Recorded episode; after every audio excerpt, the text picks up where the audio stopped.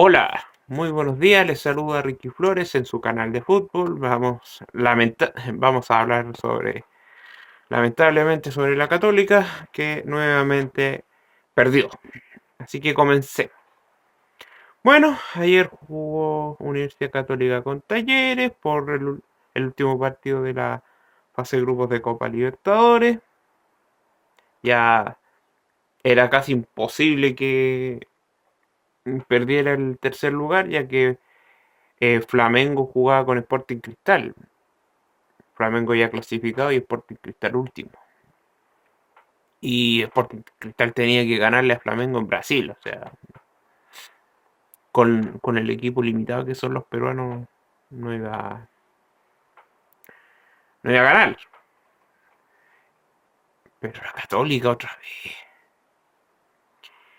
Eh,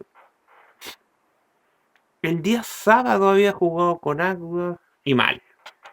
Auda le hubiera. No, no solamente le hubiera hecho tres goles, que se los hizo, le hubiera hecho más. Eh, y el día de ayer, gracias a Dios, hay una aplicación que se pudo ver los partidos en vivo por Facebook. Pero era para pagarlo. Era para desconectarse de Facebook. Lo de la católica. O sea, en seis meses. No, que seis meses, a ver. Eh, diciembre, enero. Estaba en mayo. En cuatro meses. La católica pasó de ser del mejor equipo del fútbol chileno a ser el peor. O uno de los peores. Yo no. Voy a ser sincero, yo no he visto Antofagasta. Es el último en la tabla de posiciones del fútbol chileno, ¿ya? Pero ayer le ganó a Defensa y Justicia. La Católica humillada nuevamente con el con Nehuen Paso. Dicen que jugó en Italia con un equipo que generalmente eh, estaba de tres cuartos hacia atrás, ¿ya? Y la católica juega en forma mucho más agresiva.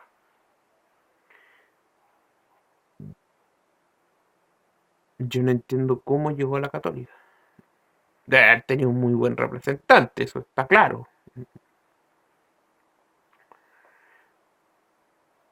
Pero la Católica no. Nunca tuvo una oportunidad de ganar el partido. Talleres lo, lo dominó prácticamente siempre. Pero ella ha perdido. Poco de San Pedro. En el primer tiempo iban a poner a, al muchacho Valencia. La Católica en tres meses, cuatro meses se transformó de ser el mejor a ser el peor. Dijo hasta la U, que era el, el ícono de lo malo en Chile, juega mejor. O juega algo más. Que por. Se estén Miranda. Perdón por hablar un poquito la U, pero. Logró ordenar a la U no juega bien, tiene errores groseros, pero tiene un orden. Hasta Universidad de Chile. La Católica no tiene nada. No tiene absolutamente nada.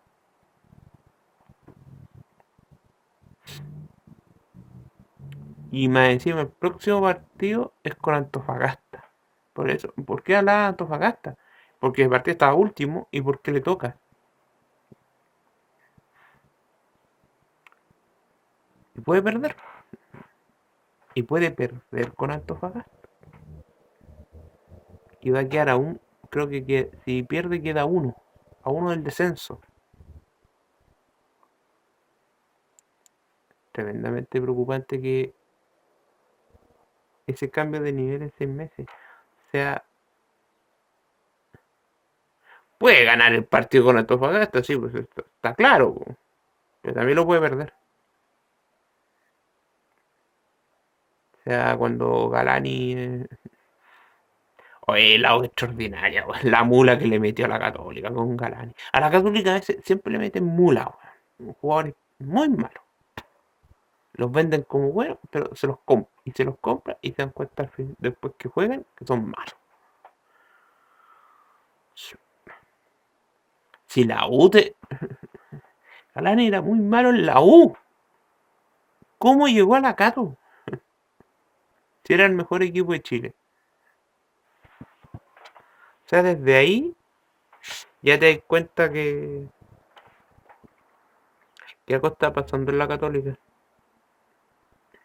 Representante, eh, gente que está siendo negociado.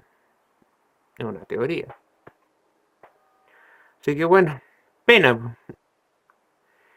Hoy día juega Hoy día, sí, hoy día juega Colo Colo con, con Fortaleza.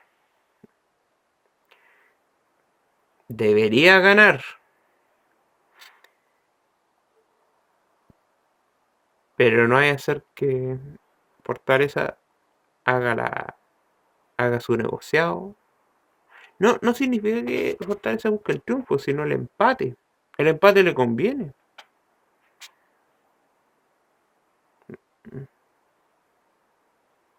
O dicen que Colo Colo debería Sí, debería ganar, pero Colo Colo generalmente le hacen la gracia en Copa Libertadores y cuando termina de local le ganan.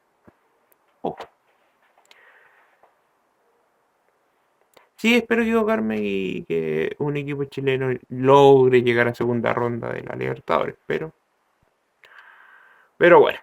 Así que hay que esperar. Una pena la católica. Pero se ve bien oscuro el panorama para el fútbol chileno. Cada día peor. Sí. Cada. Bueno, espero que estén bien. Que denle like. Suscríbanse al canal para que YouTube y aprieten la campanita para cuando YouTube les avise sobre un nuevo video. Así que que estén bien y nos vemos en un próximo video. Hasta pronto.